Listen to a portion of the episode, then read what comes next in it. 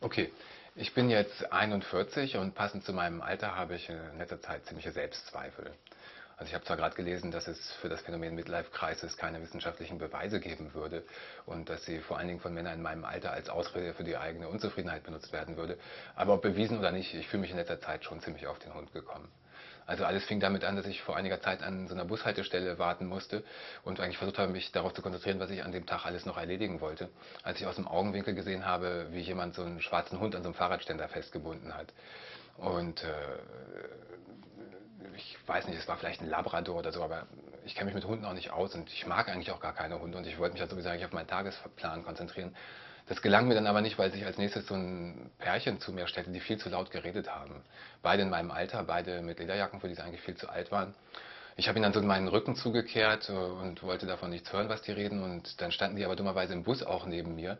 Und ich habe weiter den Rücken zugekehrt, die haben weiter laut geredet. Ich habe den Kragen hochgeklappt, dachte, meine Körpersprache würde ihnen vielleicht zu verstehen geben, dass sie sich in angemessener Lautstärke unterhalten sollen. Es hat aber nichts genützt. Also ich habe dann so ganze Sätze hören müssen, wie, den zeige ich an und der wird schon sehen, was er von, davon hat. Kurz vorm Aussteigen habe ich dann gedacht, plötzlich, vielleicht reden die ja die ganze Zeit über mich und ich bin der Einzige im Bus, der es noch nicht begriffen hat.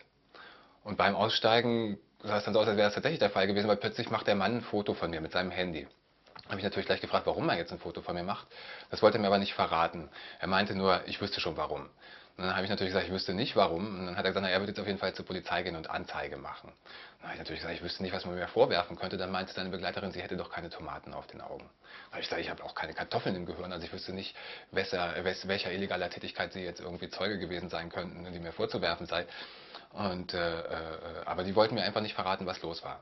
Woraufhin ich dann gedacht habe, jetzt muss ich härtere Geschütze auffahren, um die zum Reden zu bringen und habe einfach gesagt, ich habe auch ein Recht am eigenen Bild und dann hätten sie selber ein Verbrechen gegangen, begangen, indem sie mich fotografiert hätten und deshalb würde ich jetzt meinerseits ein Foto von ihnen machen, habe auch mein Handy rausgeholt. Dummerweise weiß ich gar nicht, wie die Kamera geht, das ist nämlich ganz neu, aber ich habe so getan, als wüsste ich es und das hat dann auch genutzt.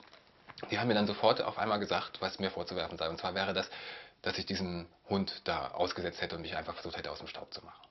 Das ist natürlich so dermaßen absurd, dass ich die beiden einfach stehen gelassen habe.